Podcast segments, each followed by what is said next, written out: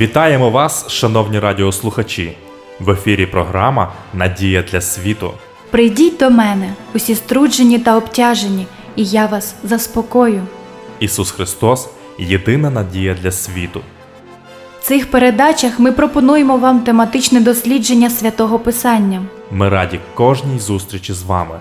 Передачу веде пастор Володимир Гриневич.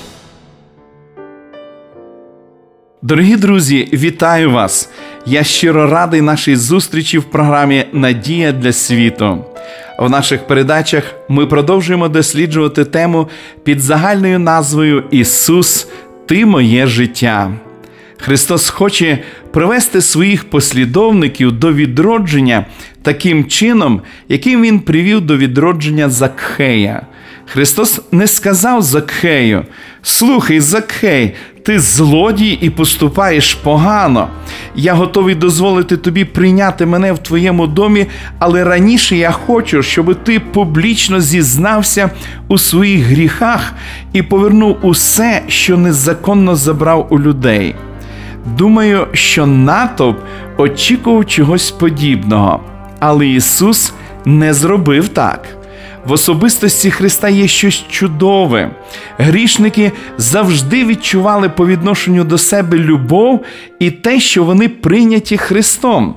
Чи означає це, що Ісус підтримував їх помилковий спосіб життя? Звичайно, що ні. Він змінював їх життя. Христос ніколи не змушував людей відчувати себе грішниками. Він ніколи не нападав на них, щоб пробудити в них бажання змінитися. Давайте подивимося на поведінку Закхея. Що він зробив?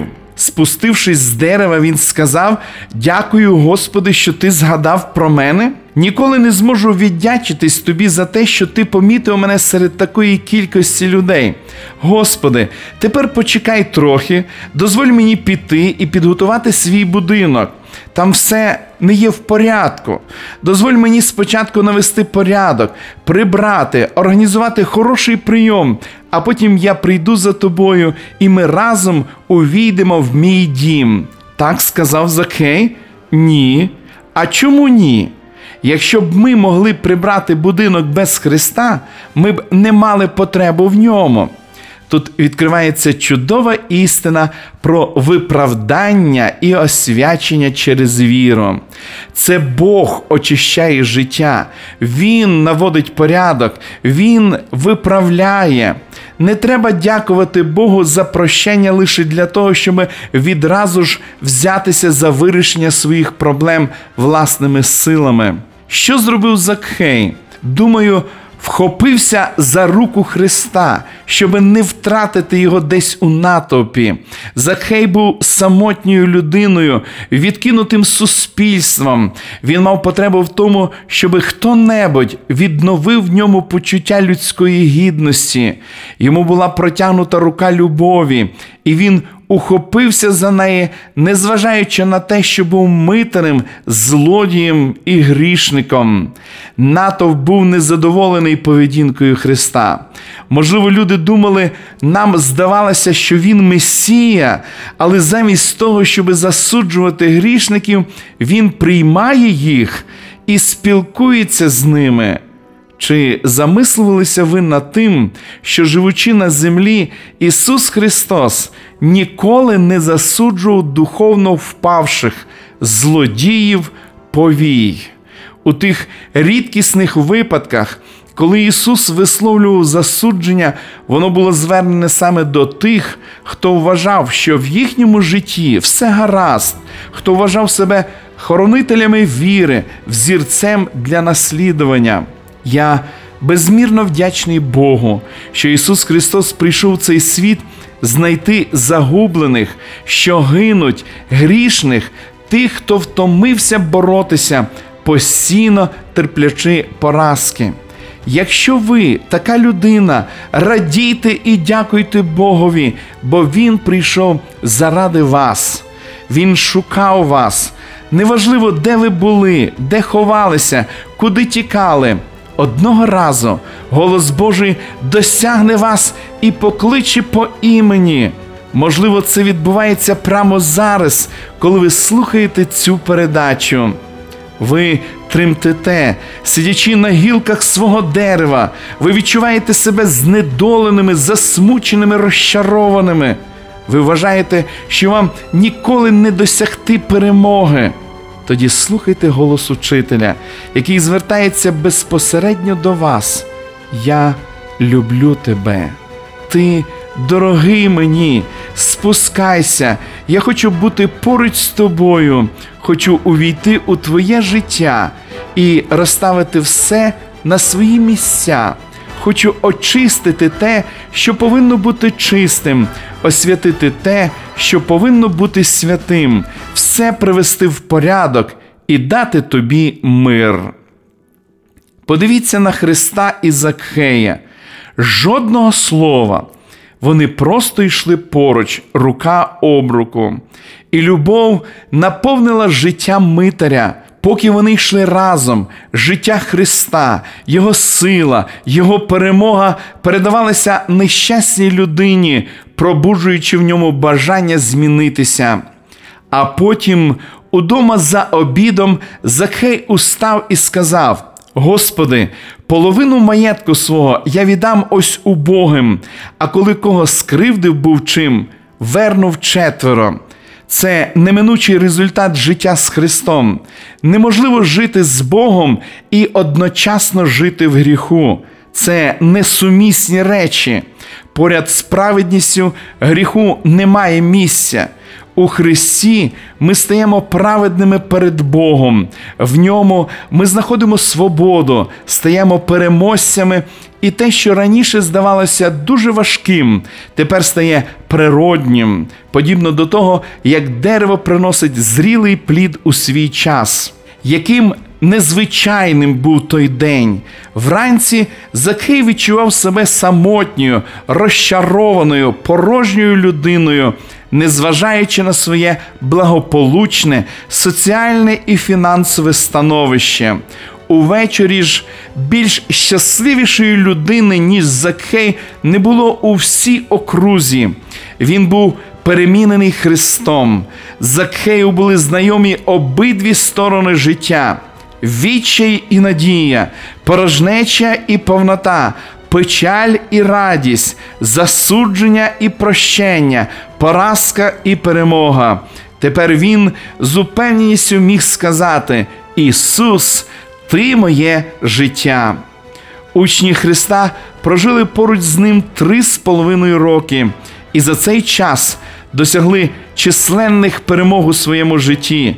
Вони на власному досвіді переконалися, що поряд з праведністю не можуть існувати гріховні діяння.